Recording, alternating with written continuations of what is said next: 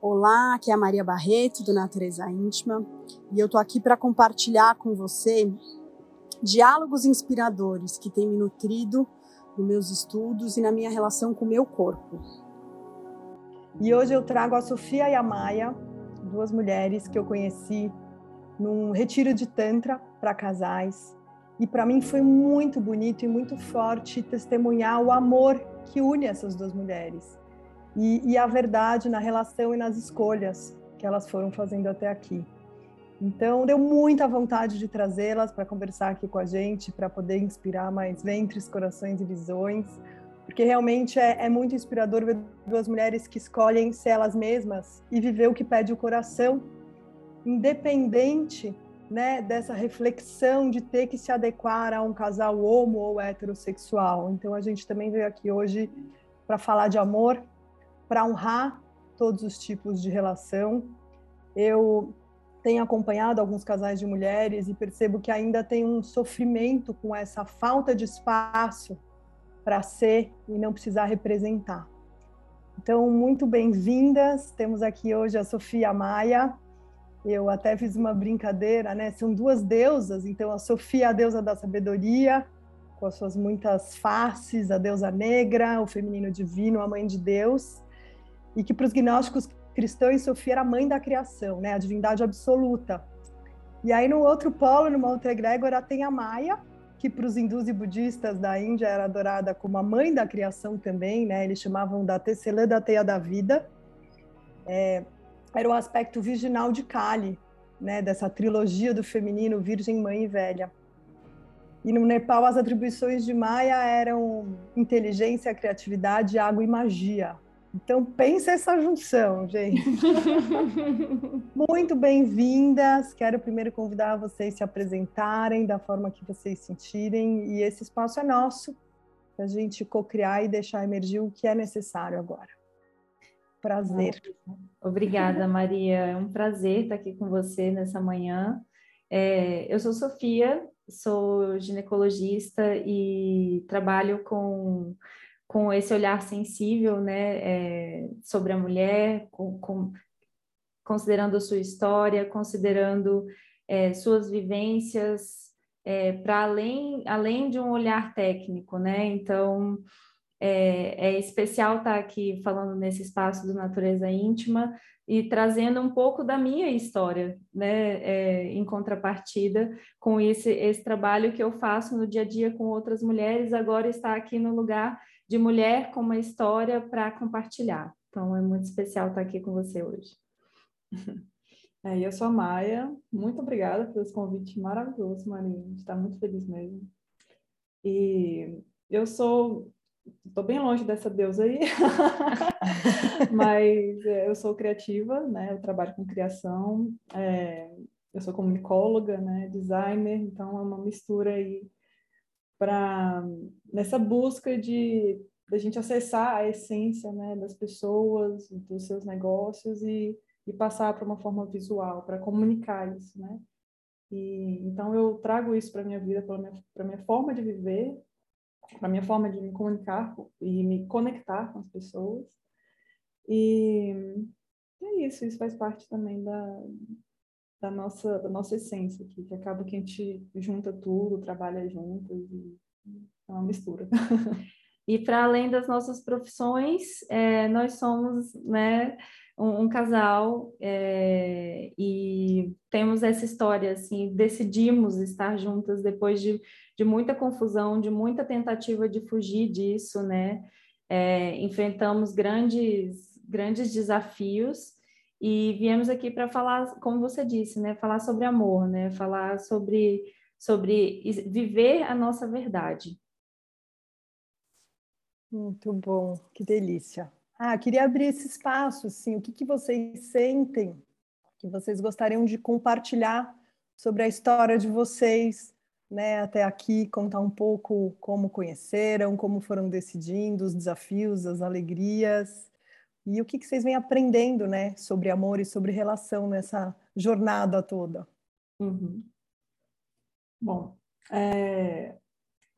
a nossa história, talvez por a gente ainda estar em 2022, que a, a heteronormatividade ainda é muito forte, né? Então, se a gente voltar no tempo e continuar vendo esses paralelos, porque é, assim como nos nomes e essas energias que você citou, a nossa vida também tem um paralelo muito forte na nossa história. É, a gente tem até coisas estranhas, tipo, nossas proporções são parecidas, as pessoas acham que a gente é gêmeo, então é, a, gente, a gente brinca um pouco com isso. Mas, voltando lá no início, da, quando a gente foi construindo a sexualidade, né, os primeiros amores e tudo, é, quando eu tinha 15 anos, eu me apaixonei, pelo, eu, eu, me dei conta que eu estava apaixonada pela minha melhor amiga. É, e se, contei para meus pais, né? E eles foram totalmente acolhedores, foram abertos, foram me apoiaram. Assim. E teve um momento, né? Nesse, nesse, nessa jornada de autodescoberta, porque é muito confuso. Hoje tem informação, tem referências, tem é, série do Netflix, tem pessoas andando na rua de mão dada, então, assim, é muito aberto, é muito acessível, né? Mas naquela época, e há muito pouco tempo atrás, eu sou muito jovem, é, a gente era uma coisa meio obscura, né? Assim, eu ouvia da minha tia que, ah, eu ouvi meu primo perguntando o que, que é ser gay. Aí, falou, aí ela falou, é um homem que usa calcinha. Né? Era um, é um, assim, a gente cresceu numa ideia muito distorcida, né, do que não é não estar nessa heteronormatividade, independente do que você fosse. É, então, eu vou, eu vou contar do meu lado, né, amor, isso aconteceu. E do meu lado, eu lembro que eu perguntava para esse meu melhor amigo, com quem eu fui casada oito anos depois. É, não foi fácil, assim, ficarmos juntos, né? Demorou muito. Teve um, esses desencontros por causa da sexualidade. Mas eu sempre fui muito aceita na, na minha família. E, e teve, eu, eu perguntava para ela assim, eu falava, você se vê como mulher? Se você olhar no espelho, você vê uma mulher? Você sabe que você é uma mulher? Ela falava, eu vejo, eu, eu sei, eu não, eu não, penso sobre isso e tal. E eu lembro que era uma questão para mim, que eu falava, gente, eu não me vejo como uma mulher, mas eu não me vejo como um homem. Eu, uhum. não, eu, não, eu não consigo me encaixar em nada. E, e isso é muito agressivo para uma criança, para um, um, jovem, que a gente precisa pertencer, né? A gente precisa se, se encaixar de alguma forma, porque senão você vai estar errado, né? E então, durante minha vida, eu tentei ali me encaixar, mas não tanto, né? É, meu pai me aceitava, mas não queria que eu virasse sapatão, né? Tipo, não, tudo bem você viver sua sexualidade, mas não vai virar homem, né? E, mas eu falo, mas eu não quero virar homem. Mas eu também não sou essa mulher. Aí ele ficou muito triste quando eu cortei o cabelo, né? Então, mas eu não sou essa mulher que gosta de ter cabelo grande, eu não me vejo. Então, hum. esse tempo, todo momento, a cada passo que você dá em direção à sua essência, você tem que dizer não e se libertar de, das crenças sociais e dos seus pais e buscar essa emancipação. É, mas mesmo nessa jornada eu vivi sempre minha sexualidade. Eu sempre, eu lembro do momento que eu cheguei na frente do espelho, olhei para mim e falei: "É, Maia, você gosta de mulheres. Você gosta de mulheres. Então vamos partir daí e tá tudo bem. Viva, viva isso, né? Então foi um, realmente um momento que eu escolhi viver a verdade, a minha verdade e seguir vivenciando, experienciando a minha sexualidade de forma completa, de forma pública, né? Como eu tinha o ok dos meus pais, acabou, né? Eu, eu tinha ali minha, minhas costas protegidas, eu fui para o mundo e não, nunca tive nenhum é, assim, eu falo que é um lugar de muito privilégio, muita bênção mesmo, assim, que uhum. é, eu acho por eu não me fazer de alvo, porque eu já estava, já tinha o ok dos meus pais, eu não, não acertava em mim qualquer tipo de preconceito, qualquer tipo de homofobia. E então eu sempre tive ali sendo só eu é, e, e, com minhas namoradas, é, com, com minha ex-esposa e tal, e, e, isso fez parte da minha vida, né? Até que eu conheci a Sofia.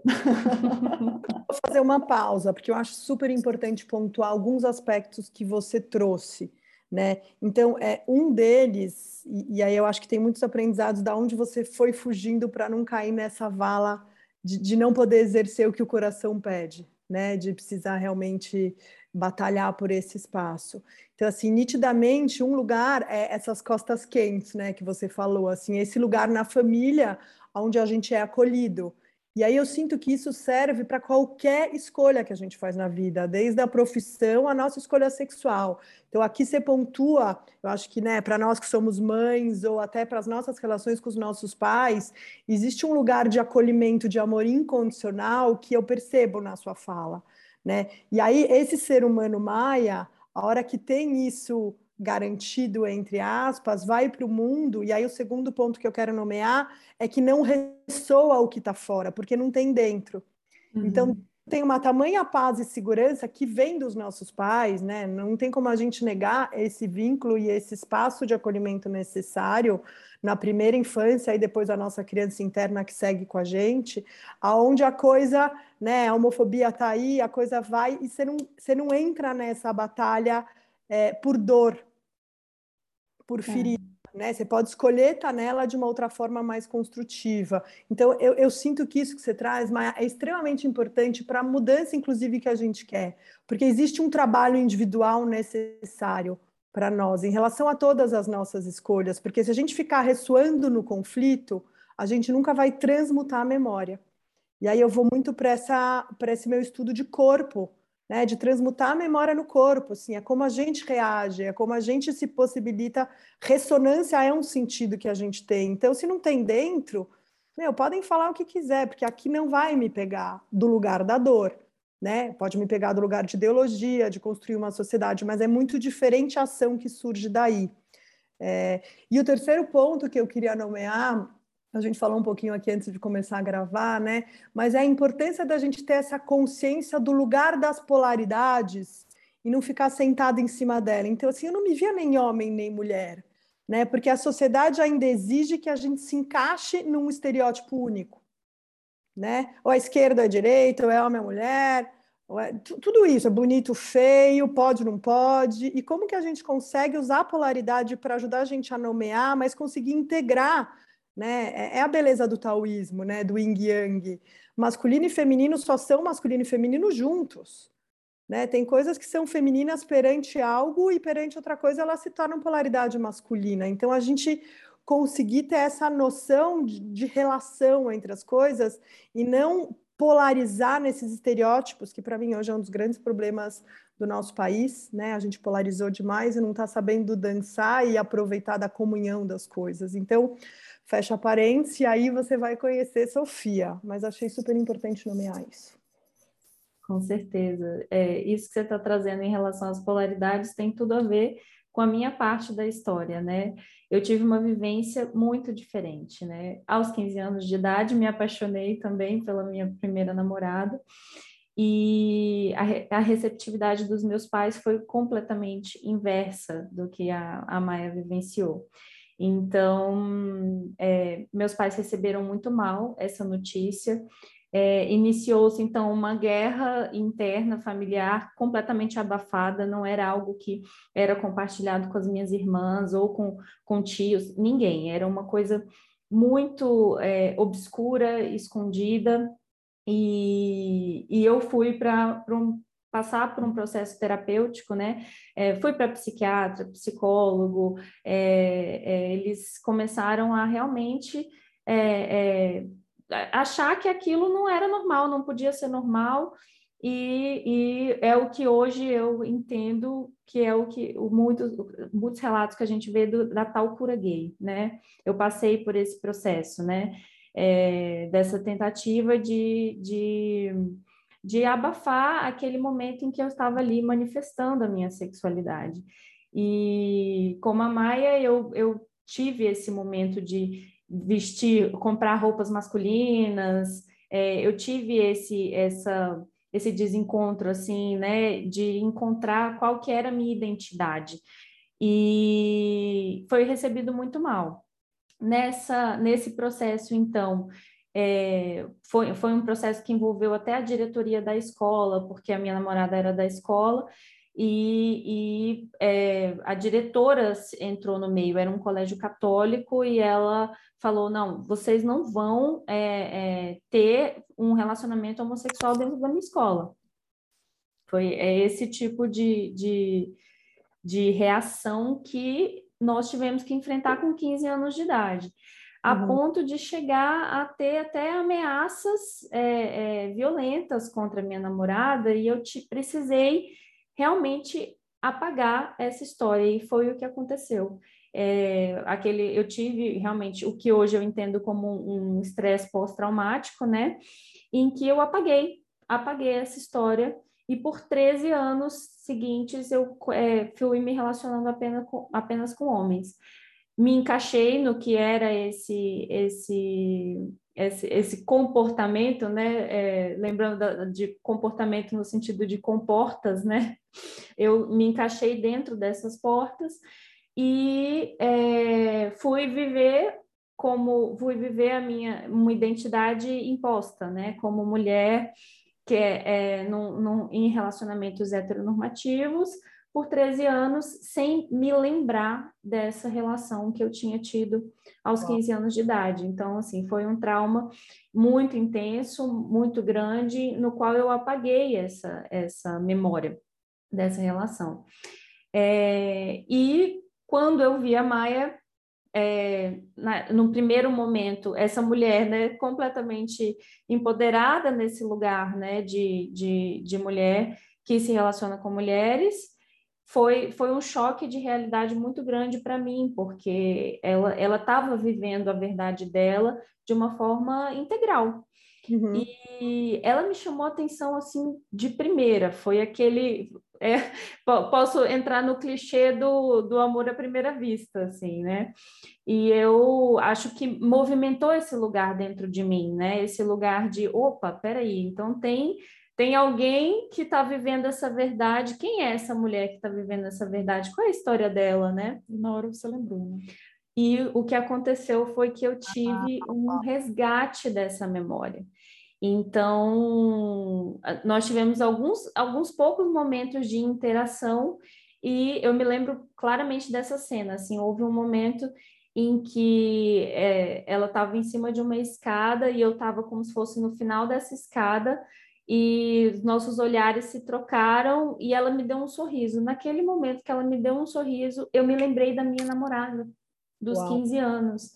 E todas aquelas memórias vieram como uma enxurrada, assim, eu é, é, tive, foi um, um, processo muito intenso para mim, assim, é, eu lembrei daquele relacionamento, lembrei do trauma que eu tinha passado, lembrei da, das medicações que eu fui, fui é, não vou usar o termo obrigada, mas assim, que, que, que eu tive que tomar, né?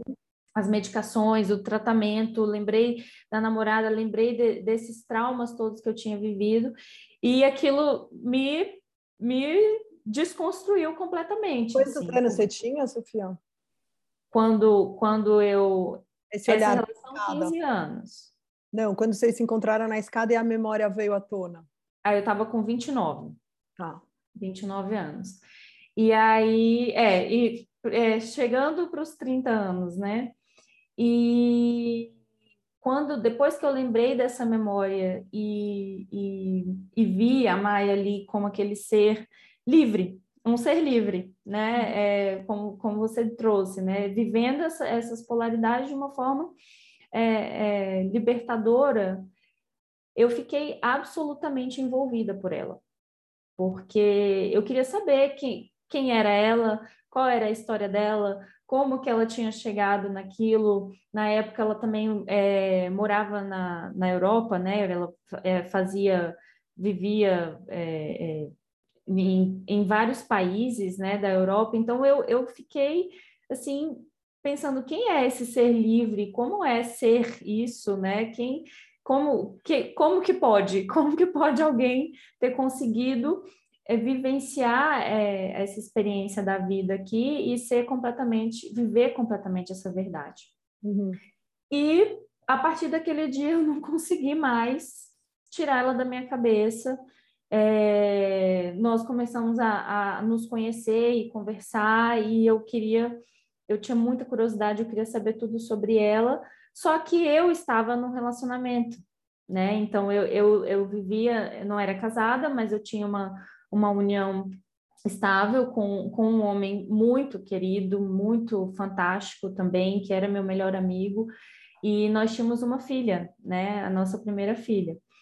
E foi no meio dessa confusão, a primeira coisa que ela me trouxe foi: bom, não, não sei o que está acontecendo aqui, porque ela também sentiu né, uma atração nesse momento. Ela falou: não sei o que está acontecendo aqui, mas nada pode acontecer se ele não souber. E, e assim é, nós seguimos. Só que quando eu trouxe para ele essa verdade, então eu, eu contei para ele, eu falei: olha, é, senti uma atração pela Maia. E não sei, eu me lembrei de um relacionamento que eu tive aos 15 anos e foi muito profundo para mim, muito intenso. Ele recebeu muito bem, só uhum. que ele interpretou pelo lado da, de, da, não da sexualidade, mas como se fosse um desejo, uma fantasia. Uhum. Exatamente, uma fantasia sexual. E falou: olha, tudo bem, a gente pode ter experiências, se isso é um desejo seu, a gente pode ter experiências com mulheres e tal, mas tem que ser alguém que com quem eu me atraia também, não pode ser do nosso círculo é, que, alguém que atrapalhe isso. E aí ficou, e aí eu, eu falei, bom, muito bem, esse é com certeza o meu companheiro de vida, porque ele aceitou o, o, o lugar mais obscuro dentro da minha história, né? Ele recebeu bem isso uhum. e, e eu falei, bom, então é isso. Falei para Maia, muito obrigada pela paciência. Desculpa é, é, ter entrado aqui nesse lugar, não sei o que aconteceu, mas é isso. É, ele é meu companheiro de vida, ele recebeu bem essa história. E aí nós ficamos seis meses sem nos falar, eu e ela. E, não, ela, ela falou como se fosse só do lado dela. Obrigada pela paciência. Eu falei, nossa, deixa seu review ali no Google, né? Pelo serviço, né, que eu prestei. E aí, e nisso eu estava falando com minha mãe, estava viajando em família, uma coisa super atípica, assim. E aí eu falei, mãe, essa mulher casada, o que está acontecendo? E, e foi um momento que eu me permiti compartilhar isso com a minha mãe, porque eu sempre compartilhei é, essa, essa parte da minha sexualidade com o meu pai. Hum. E, e aí, nesse momento, não sei, aliás, sei por quê, porque essa, essa nossa união veio curar muitas coisas, né? Então, a primeira coisa foi eu abrir isso para minha mãe. E minha mãe falou: corre de mulher casada, corre, minha filha. E aí, eu acho que eu corri para o lado errado. Mas aí eu, é, de fato, a gente escolheu seguir nessa verdade e teve esse rompimento aí que eu falei: não, também não quero mais saber disso, né? É, e aí você, vamos contar, pode contar do, do, do, do sonho? Pode, pode contar. Hum. Nessa, houve uma madrugada que foi essa madrugada em que eu contei para ele, né, que tinha tido esse, essa atração incontrolável pela Maia. É, nessa madrugada, a gente, é, eu sonhei que ela estava grávida. Nessa madrugada, e era a é. madrugada do aniversário dela.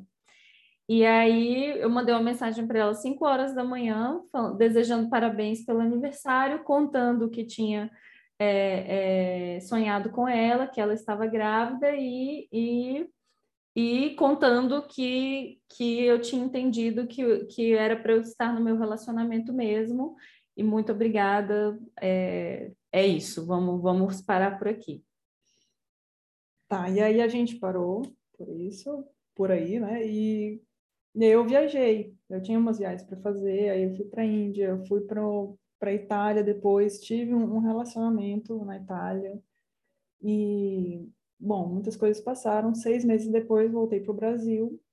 E aí eu estava. A gente, no, nosso primeiro encontro, o, o imprinting que a, a Sofia contou, foi no casamento de duas amigas nossas.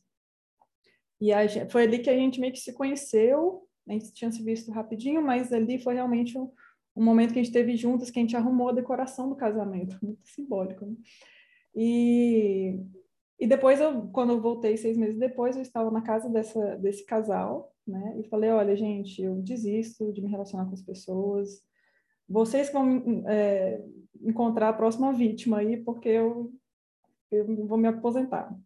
E aí ela falou, ó, a gente sabe quem é a pessoa para você. Eu falei, como assim? Porque era um tabu, né? A Sofia era casada e tudo. E aí ela falou, não, é a Sofia. E eu falei, meu Deus, a gente pode falar sobre isso? Aí, Afinal, né, eu tinha que correr de mulher casada, né? Exato. Uhum. E aí ela falou aí, ela tá grávida. E aí a Sofia já estava seis meses, né? A gestação de seis meses. Uhum. Eu sonhei que a Maia estava grávida, mas eu é que eu engravidei naquela noite.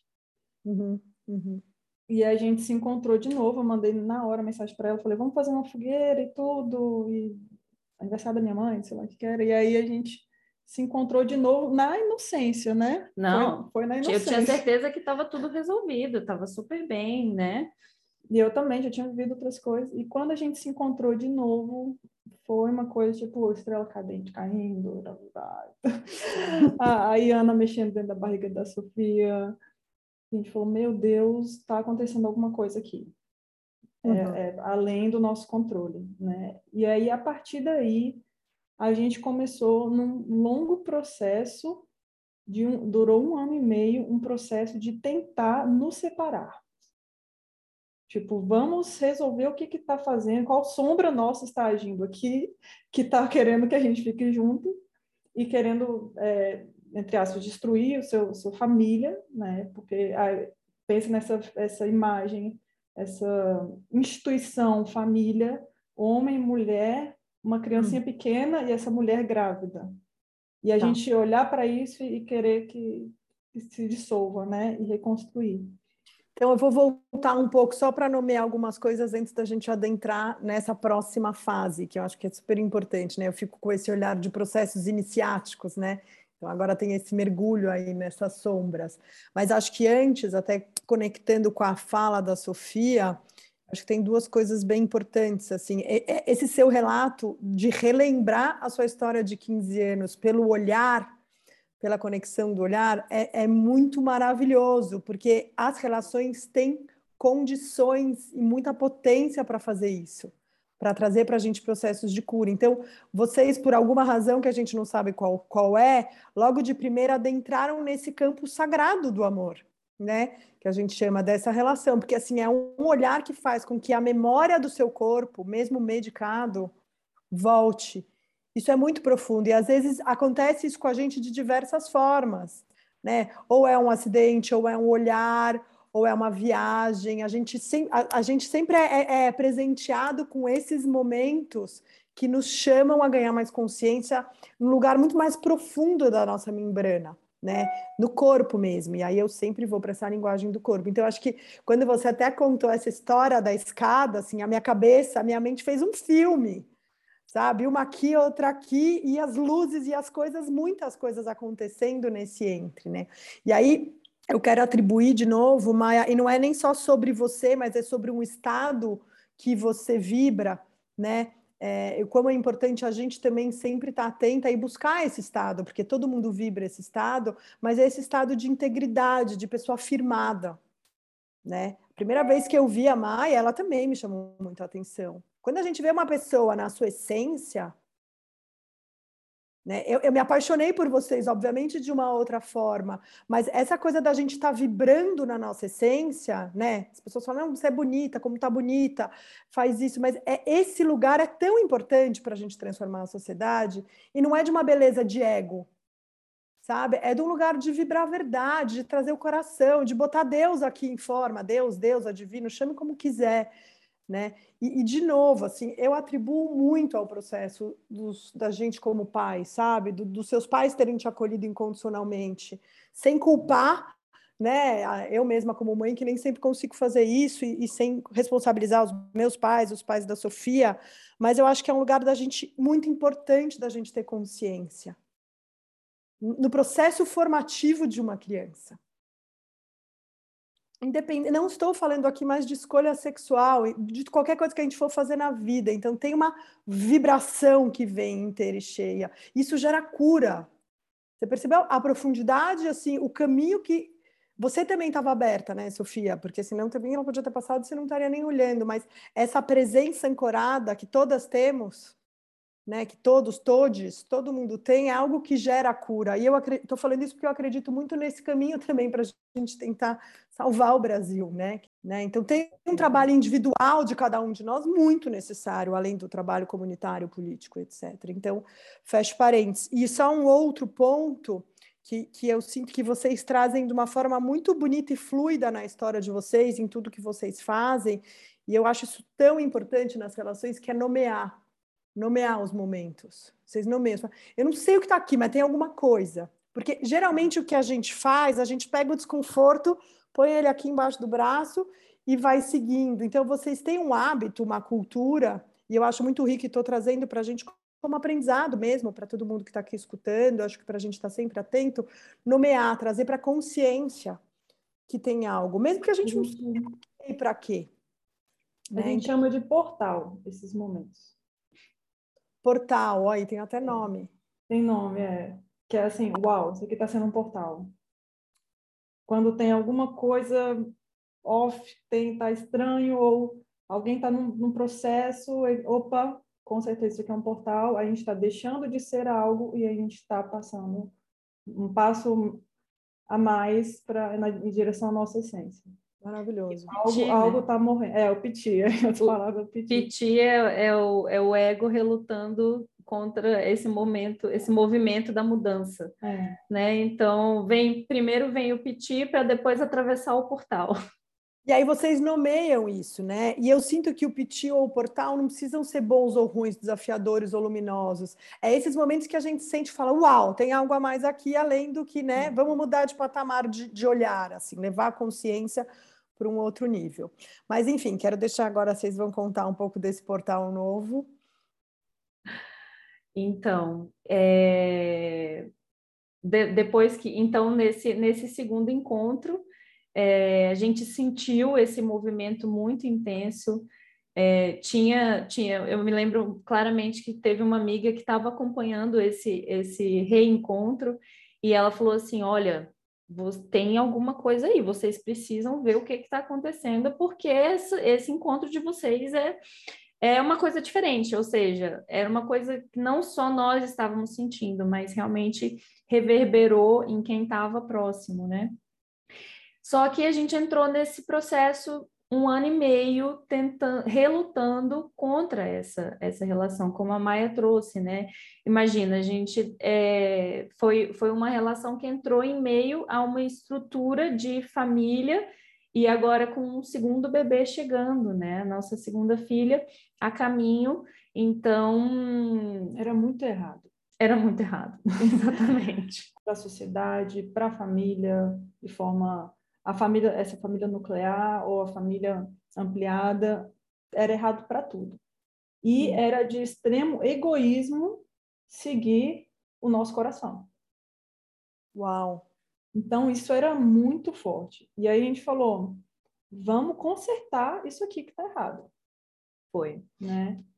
Eu entrei, assim, num processo de, de aprofundamento de autoconhecimento, comecei a procurar diversas terapias, então, é, como desde o início nós trouxemos essa verdade, eu trouxe essa verdade também para o meu ex-companheiro, é, nós fomos para terapia de casal, é, eu fui para constelação familiar, fui para psiquiatra de novo, então eu, eu Teta Healing, Teta Healing busquei várias ferramentas terapêuticas porque tentando entender, tentando racionalizar o que eu estava sentindo, né? Então eu, eu falava para a Maia, não, você representa o meu pai e os meus problemas com meu pai. É por isso que eu não consigo uhum. é, é, me livrar disso, porque é. tem alguma coisa aí da minha infância, é, sensação de abandono em relação ao meu pai, e se eu resolver essa questão com meu pai, eu vou conseguir me desven desvencilhar dessa relação. Isso, a Sofia era minha mãe, que também tinha o abandono, e se eu soubesse resolver. E aí a gente falou isso: quando a gente resolver pai e mãe, a gente vai se libertar uma da outra. Sim. Tal. e a gente começou a trabalhar, né? Eu, na época, eu era mochileira, então eu estava sempre viajando, só que com essa relação eu não conseguia ir mais, eu tinha que ficar mais aqui. Então eu fugi para o interior do Tocantins, fiquei numa cabana lá e falei, vou fugir dela mesmo, assim, para tentar ter uma vida, porque começou a virar um pesadelo. A gente tentando é, se afastar, curar isso, e não passava, não passava. A gente ficava, vai passar, uma hora vai passar. Sempre passou, todo mundo passou, isso aqui vai passar também. E não passava. Quanto hum. mais a gente fazia terapia, a gente curava Mas, pai e mãe. Campo, limpava o campo. A gente estava limpando o espaço entre nós tirando crenças da sociedade, expectativas, é, traumas do passado, pai, mãe, ele foi, foi tirando tudo no meio e a gente foi juntando, juntando, juntando. E, e eu acho muito relevante assim a gente compartilhar também que durante todo esse processo a gente recebeu muitos sinais, muitas sincronicidades assim. Teve é, a gente começou a ver muitos números, então a gente começou a estudar numerologia para entender o que estava acontecendo, números repetidos, é, todo, toda uma coisa assim muito que era muito místico começou a ser muito real, muito na nossa frente assim, é, geometrias, sonhos. Então a gente não podia ficar juntas aqui nesse plano, mas a gente se encontrava em sonhos. Então eu comecei a estudar como fazer é, Sonhos lúcidos. Ter sonhos lúcidos para eu poder encontrá-la. Eu falei assim, a gente não vai ficar junto aqui, a gente, eu vou te achar em outro lugar. E aí a gente começava, começou a se encontrar em outros planos, assim, mas aí começou a, a tomar conta desse plano aqui, essa realidade, né, que a gente estava tentando fugir.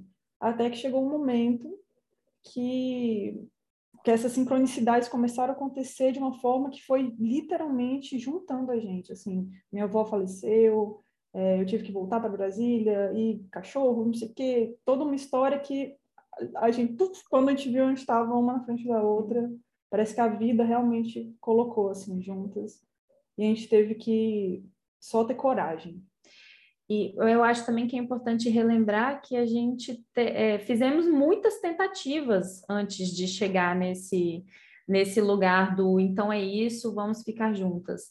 É, nós primeiro tentamos ter um relacionamento os três. É. Então, é, esse lugar de verdade, de sinceridade com o meu ex-companheiro, ele abriu muitas portas, né? Então, é, nesse processo de autoconhecimento, eu fui estudar o poliamor, porque eu fui entender, não, mas espera aí, o que está acontecendo comigo? Como Ela que eu posso... Amava, né? Eu muito. amava muito, o amo muito, né? Ele é um grande amigo também, né? Para além do que a gente tinha como relacionamento como casal. E, e eu tinha, eu entrei nesse conflito muito grande, né, de, de ter que escolher porque é, eu tinha uma relação com ela, uma relação com ele, mas a relação entre os dois não aconteceu. Uhum. Apesar de nós termos feito essa tentativa. Então, né, nesse meio, como, como houve esse, essa abertura, esse lugar de verdade, eles tentaram entre eles ter uma relação entre eles, mas no nosso, na nossa história não aconteceu. Poderia ter acontecido, né? Mas não aconteceu. Mas foi muito interessante é, vivenciar essa dinâmica também do, do poliamor antes da gente realmente desfazer é, é, o, o casamento, digamos assim, né? Antes da gente se separar, a gente tentou primeiro ter um, um relacionamento entre os três, mas não era isso, né? Não era o, o que, o que, que era para acontecer. Realmente era um, uma relação entre eu e ela. E eu, é, nesse, eu digo até que essas sincronicidades foram nos encurralando. Chegou um momento em que quanto mais a gente limpava coisas do passado, mais é, é, eu tinha mais segurança de vivenciar essa história com ela, Sim. né? E essa tentativa, só para concluir que essa tentativa do, do trisal que a gente fez, eu acho que também levou a nossa relação como futura família, né? Porque hoje nós somos uma família de cinco, né? Com, com o pai das meninas, é, de um lugar de intimidade, de confiança, de amizade, né? Então, assim, não era o trisal, mas no fim das contas nós somos uma família, né? Não tem essa relação romântica, mas tem essa essa cumplicidade. A gente teve que num lugar muito obscuro de todo mundo. Perfeito. E, e ali de um, num lugar de muito respeito, de transparência, de comunicação, muita comunicação, muita conversa, muita fala e, e vulnerabilidade. É, então, isso foi uma. A gente estava construindo ali uma relação futura que a gente teria que ter, né? Perfeito. Acho que aqui, nomeando de novo, e aí quero dar o nosso último passo. Aqui, uma pergunta. Mas acho que tem algumas coisas mais é, que me saltam aos olhos, assim, né? Escutando. Então, você falou de coragem. Né? E eu acho que assim cada uma de nós que vive essas situações desafiadoras, né, é muito forte moralmente era tudo errado, né? E a gente mulheres que se relacionam com homens com mulheres, a gente se depara com esse moralmente errado várias vezes, né? E como que vocês fizeram um caminho do qual eu acredito muito da autorresponsabilidade, né? Cada uma vai se trabalhar e vai descobrir aqui o seu papel nessa história e, e, uma entrega, né? Eu sinto assim uma entrega ao caminho e, um, e não tanto apego ao resultado. Porque não é que vocês foram para autorresponsabilidade porque vocês queriam terminar juntas, né? Assim, obviamente, mas não era essa meta, não era um projeto. Existia uma entrega. E aí eu nomeio isso, é, isso é muito desse feminino curado para mim, sabe? Esse lugar onde a gente entrega e a gente confia. Né? Eu tenho uma amiga que fala que é 50-50. 50% é a nossa é a nossa responsabilidade, 50% a gente entrega para o universo, para sincronicidades e que a gente saiba escutar os sinais, né? Então, quando vocês contam essa história, me vem muito essa imagem, que vocês operaram nesse feminino curado. E, e para mim, esse é o maior valor dessas histórias todas, né? Homos, héteros, enfim, quaisquer que sejam as combinações de relação, mas existe uma autorresponsabilidade e existe uma cura dessas polaridades femininas e masculinas em todos nós. E o caminho se faz, e é maravilhoso. Hoje vocês têm uma família de cinco, né? Vocês três têm duas filhas. É, então é, é, é muito bonito e acho que é muito importante nomear coragem, vulnerabilidade, respeito, diálogo, autorresponsabilidade porque não tem milagre. Não tem varinha mágica. Tem autorresponsabilidade, tem trabalho e tem autoconhecimento, né? Então vocês é, manifestam isso numa história, assim, é maravilhoso, arrepia de escutar, né? E eu conhecendo vocês ao vivo ainda fica mais mais gostoso.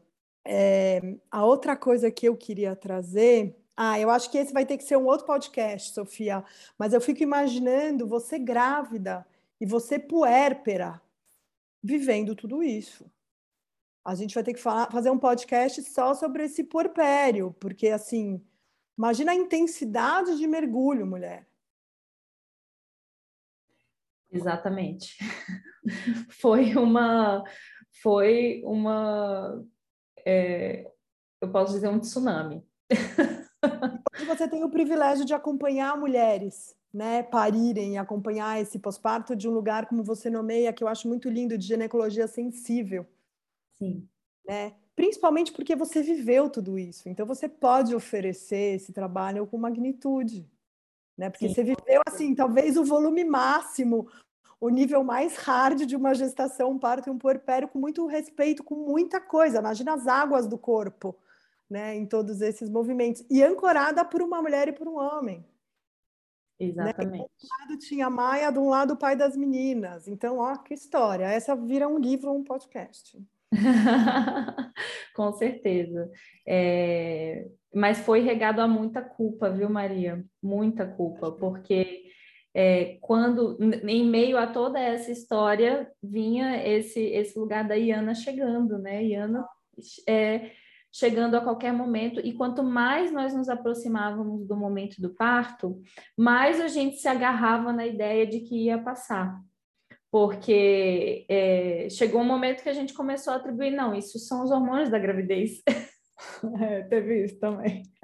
A gente começa a buscar essas desculpas, né? Essas desculpas, eu não posso estar sentindo isso.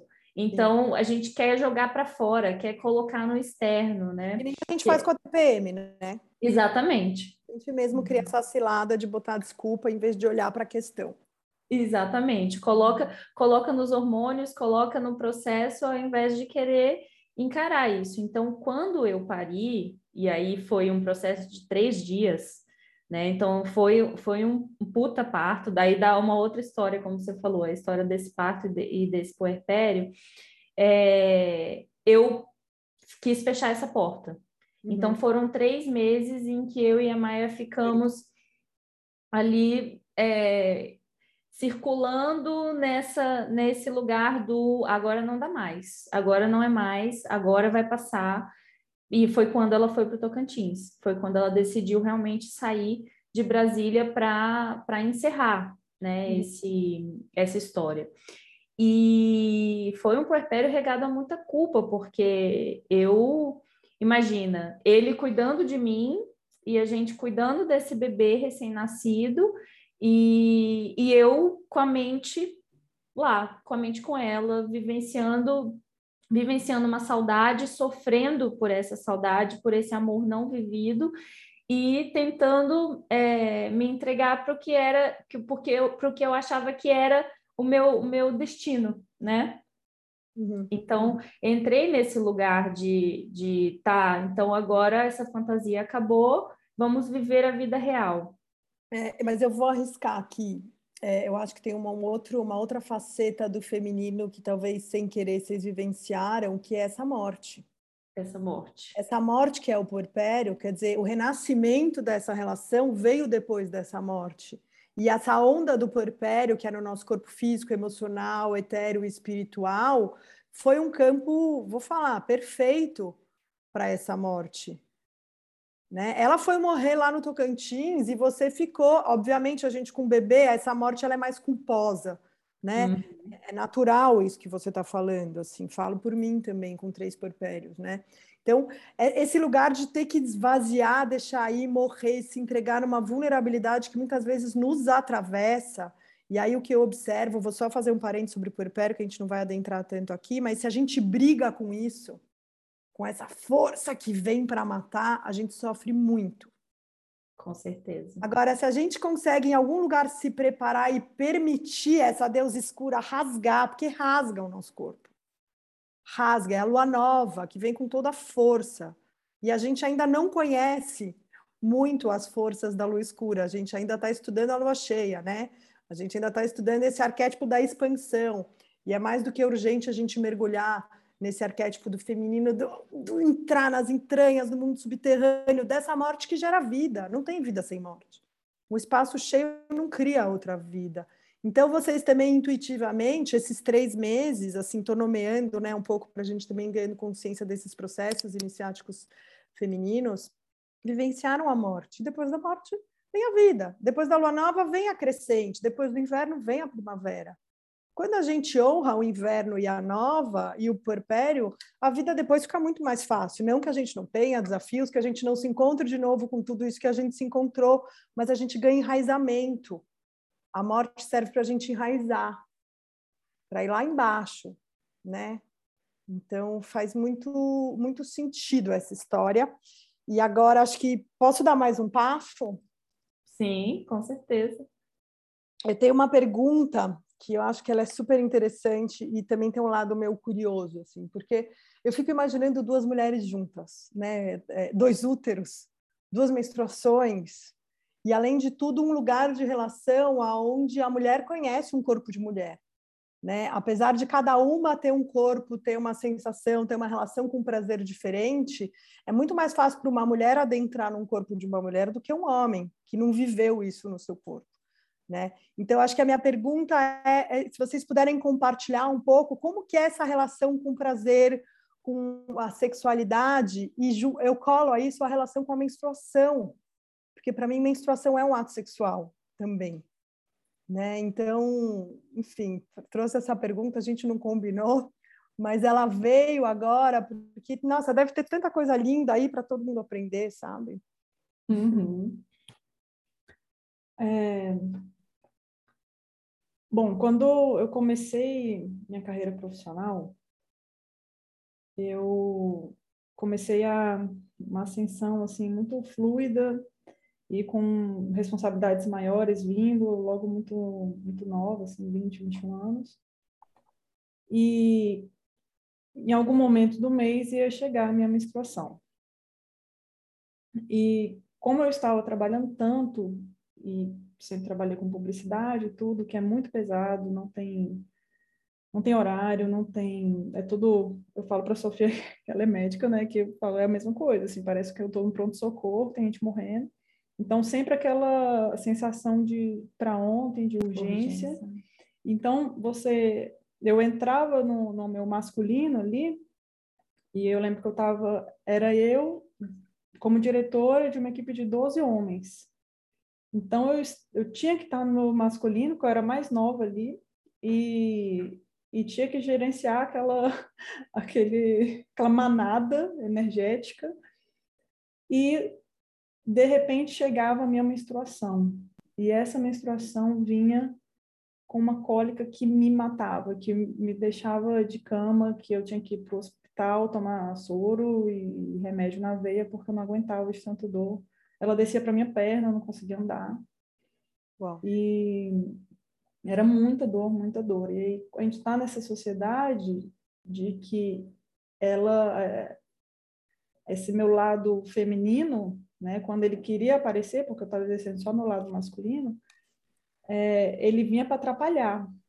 Que saco esse útero, né? Eu, eu tinha raiva do meu útero, porque eu queria crescer como pessoa, entre aspas, né? Porque na verdade era só eu olhando para o meu profissional e vinha o meu útero e me puxava e me tirava de cena, me trazia dor. Eu vou tirar você, útero, se continuar me, me atrapalhando assim. Uhum. É muito é muito agressivo a, a relação que a gente tem com com ser mulher na nossa sociedade, né? Então eu tinha que me afastar ali por uns três dias, como se eu estivesse doente na minha menstruação, porque eu estava tão longe da minha essência feminina que quando ela vinha, ela vinha como esse grito de, de socorro, né? E até que meu chefe me chamou e falou: Olha, você não pode menstruar. Você claramente não tem uma menstruação saudável e tem forma de, de cessar isso. Comece a tomar remédio que você para de menstruar. E eu, como uma boa cidadã, falei que boa ideia e fiz isso. Uau! Então eu matei esse, esse meu feminino que estava me atrapalhando e foi maravilhoso, parei de menstruar, consegui uma promoção, depois fui para uma outra empresa melhor, depois para uma outra empresa melhor, meu salário aumentou e tudo, e, e, só que chegou um momento que tinha esse vazio por dentro. Porque agora eu tenho um carro, né? Meu masculino está todo feliz, o, o ego do masculino, a, a, a, sombra do masculino, porque isso não é masculino, Sim. não é a luz do masculino. Perfeito. Mas a gente vive na sociedade na sombra do masculino, do masculino ferido também. Então, eu tinha dado check em toda a lista do sucesso ali. Estava com um carro legal, um apartamento legal, uma namorada legal, uma, um, um emprego legal, mas eu ainda tenho esse vazio interior. Então, foi um momento que eu larguei tudo, vendi tudo e comecei as minhas viagens. E essas viagens duraram mais ou menos uns cinco anos. É, nesses cinco anos também, eu já, eu já, no final deles, que eu conheci a Sofia, então teve um restinho de viagem, mas essa jornada eu vejo como uma, um resgate desse, dessa minha relação com o feminino. É, com, com mulheres, né, eu conheci, tive alguns relacionamentos com mulheres que me trouxeram essa sabedoria mesmo, essa parte, é, a parte racional do, da, de saber disso, porque eu não sabia disso. Uhum. Eu não sabia que, que tinha uma força, que tinha uma, uma luz minha estava na, na, na menstruação, essa menstruação que eu estava rejeitando, uhum. né, no meu ciclo. E eu não sabia que, como mulher, eu podia. Eu não sabia nada como ser mulher, né? É, então, eu comecei essa jornada, passei um, saí um pouco ali do, do, do sexo pornô para o sexo energético, para o sexo mais hoje eu, eu veria mais como um tântrico, né? Depois de, de ter acesso a uma, com mais profundeza nisso. É, mas ainda assim, numa ainda assim vivendo nesse planeta que não dava espaço, não, ainda não dá espaço para eu ser mulher, para eu, para eu estar nesse meu feminino. É, então, quando quando você pergunta assim, eu, eu sinto até um, uma, um lugarzinho meio romântico seu, tipo, poxa, deve ser muito lindo duas mulheres, mas eu, eu falo, poxa, talvez seja decepcionante, assim, porque eu vejo nós duas, tanto no nosso masculino, é muito triste isso. Porque não é triste, é, é onde a gente está, é o momento que a gente está humanamente, né? Mas é tipo, poxa, era para ter tanto feminino aqui, e a gente faz essa busca consciente disso, de se aprofundar nisso, e mesmo assim, é, para o que eu sinto que dá para ser, a gente está tão distante, né? E eu acho que vem daí uma responsabilidade, sabendo que é parte da nossa missão fazer esse chamado, porque eu, eu sei que a gente nessa relação que tem esse espaço, que tem essa intimidade, a gente ainda tem tanto a percorrer Imagina relações. É, e aí eu vou, vou, vou, vou falar de heterossexualidade, mas não necessariamente, né? Porque tem homens super femininos, super é, feminizão, equilibrados ou sensíveis, né? Que, que dão espaço para isso, né? Podem, pode ser mais raro. Mas falando dessas relações que as mulheres não têm lugar, para serem, os dois, né? O homem e a mulher, a gente não pode esquecer do homem. Eles não têm lugar para serem ali com a sua vulnerabilidade, com as suas dores. Não são vistos, né? Então, eu acho que o feminino vem desse lugar, e aí, nesse lugar, a gente masteriza. É, eu posso dizer assim que a gente realmente é muito boa nisso, de dar lugar para outra ser. Isso a gente sabe fazer. Super. É, igual a Sofia estava fazendo terapia, né? E aí eu fiquei por perto, falei, por algum segundo apareceu, será que tem algum problema? Eu, não, tá tudo bem. E pra, depois a gente conversou, ela falou, foi a mesma coisa, porque a gente, qualquer pozinho que tem aqui dentro de mim, que eu posso achar que a Sofia não conhece de mim, eu já falo, olha, alguma coisa nova para compartilhar com ela. É, é uma relação que eu posso compartilhar 100% do que eu sei de mim, do que eu sou, do, do, de tudo, assim. Eu posso ser eu 100% com ela. Então, eu acho que é, eu não sei nem dizer se isso, eu acho que é talvez um equilíbrio do, do feminino e do masculino, isso, da gente se dar esse suporte, essa fazer esse container, né, do masculino, tipo, seja, aqui eu vou te amar, você sendo, a gente sempre fala, né, eu amo todas as suas versões. Você vem como anjo ou demônio, eu vou te amar aqui, pode, pode ser. E o feminino de poder ser isso, né, de, de, de se entregar, assim, de, de compartilhar, assim. Uhum. Eu acho que você, bom, primeiro quero te agradecer, e acho que eu nomearia o nosso encontro como um desses portais. é, por trazer essa realidade dessa opressão ao nosso corpo, né? Independentemente, é o que você falou, homo, hétero, qualquer lugar que a gente esteja, né? No trabalho, na família, tanto numa relação, né? É, heterossexual tem a pílula para não engravidar, e aí a gente vai adentrar muito nessa questão: o que, que é sexo, o que, que é relação sexual, por que, que a penetração é, é, o centro de tudo, e aí a mulher tem que tomar remédio se não quiser engravidar, ou enfim, né, acaba fazendo cirurgia, acaba fazendo um monte de coisa. Mas é, esse, esse não saber do nosso lado dessa potência, juntado com, essa, com esse mundo extremamente patriarcal e machista, né, faz com que a gente se desapodere, que a gente se desapodere da potência do nosso corpo. Né? E aí, quando eu estava no meio imaginário, né, fazendo a minha pergunta, era desse imaginário de dois úteros muito pulsantes, né? que é, é desse caminho de, de redescobrir a menstruação mesmo, de redescobrir o sangue né, de um lugar. E o sangue, ele, quando a gente sangra, né, da forma com que eu vivencio e estudo, é a morte, é o descamamento do nosso útero, é esse momento lua nova em que a gente coloca para fora tudo que a gente não quer mais para esvaziar para um próximo giro para a gente poder criar o que a gente quiser. É um puerpério, né? É esse lugar que, que a gente nomeou um pouco antes, para depois voltar para a primavera, para o verão, e aí adentramos no outono e, e de novo no inverno, tudo isso no nosso corpo. E o fato da gente não ter a consciência desses ciclos femininos orgânicos nos desapodera muito em qualquer relação. Né? A tal ponto que você chega num limite e fala assim, tá, eu tenho tudo, porém tá vazio, então o que, que eu vou fazer? Eu volto para lá. Né? Então, obrigada por ter nomeado isso. É, eu não achei que a gente ia chegar nisso nessa conversa, mas isso é muito lugar da onde eu parto, né? Honrando o útero antes de, de qualquer coisa, assim, falando, não antes de qualquer coisa, mas eu entendo muito feminino como essas energias da, da lua e da terra no nosso corpo, né? E o útero é um dos órgãos que ajuda a gente a ganhar intimidade com isso. Né? Na verdade, é, é, por aí, assim, adentrar nessa sabedoria cíclica para ir ganhando intimidade com essa energia do feminino harmonizada com o masculino. Né? Porque a gente vai vivendo o nosso ciclo menstrual e a gente vai percebendo que quando a gente sangra, a gente está mais no arquétipo mesmo do feminino, mas na fase pré-folicular a gente percebe a força da guerreira, a gente percebe essa força masculina. Na ovulação a gente percebe total esse feminino criador, nutridor, e na famosa TPM é um outro masculino de discernimento, né? Essa coisa que eu gosto de falar da bruxa, da sábia, da gente ter esse discernimento mesmo. Então a gente precisa dessa outra energia masculina também. Então a gente gira elas no nosso corpo.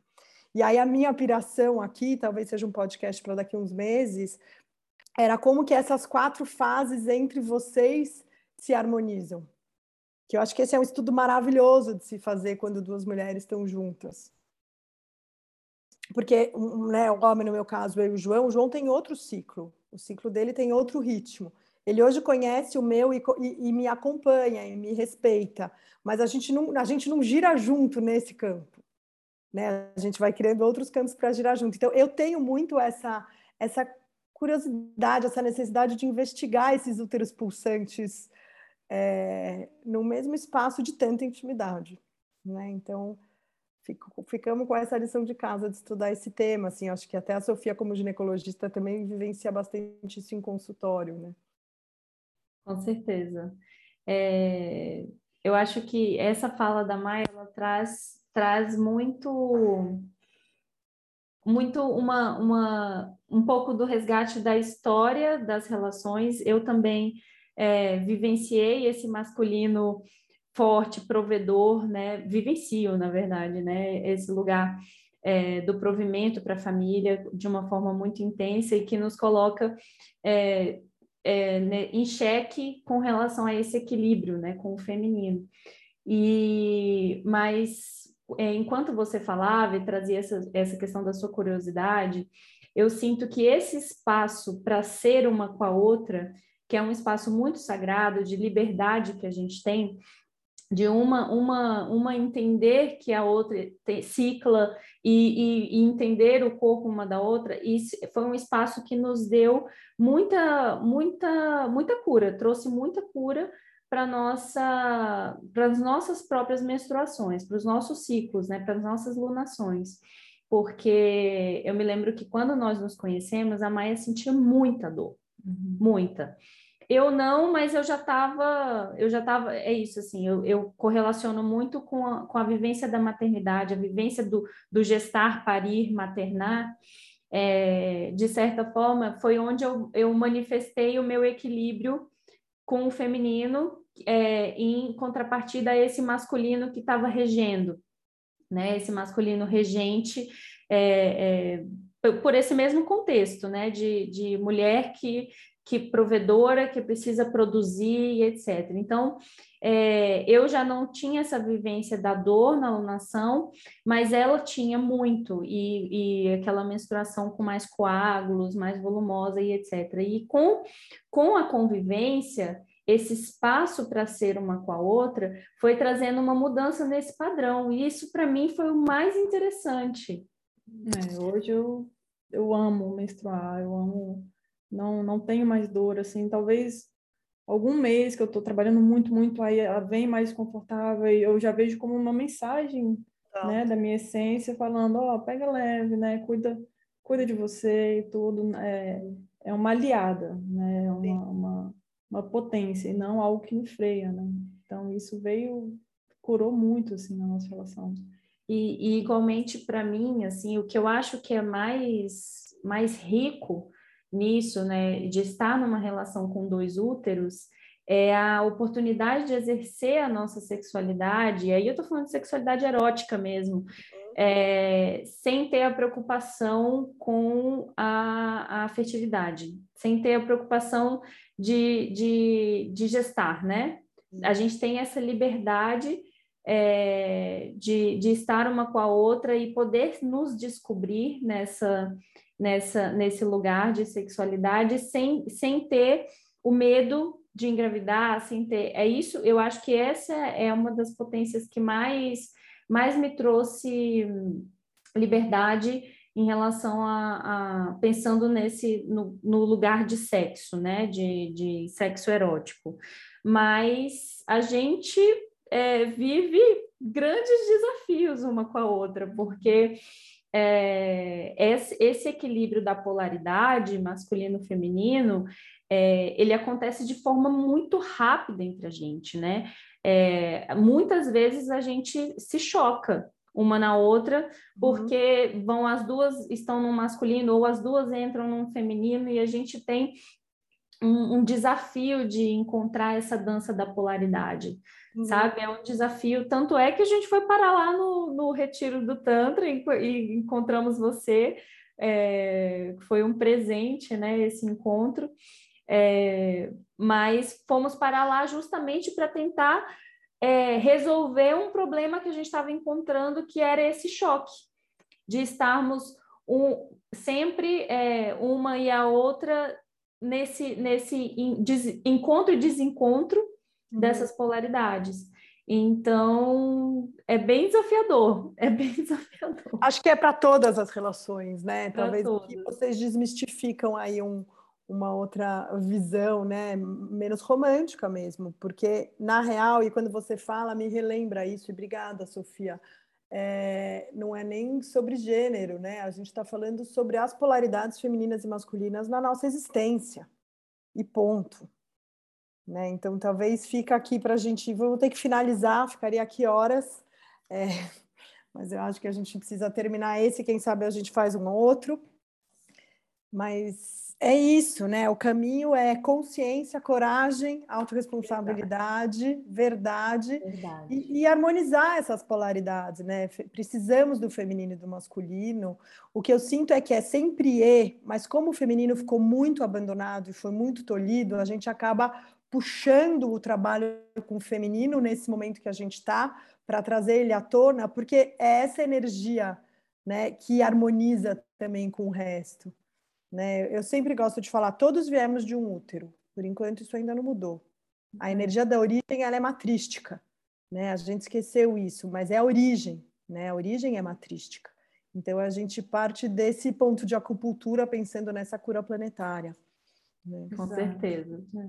E falando assim do disso do feminino, né? Que só para concluir essa coisa do, da diferença entre o casal entre sexos gêneros diferentes e, e, duas mulheres, no caso.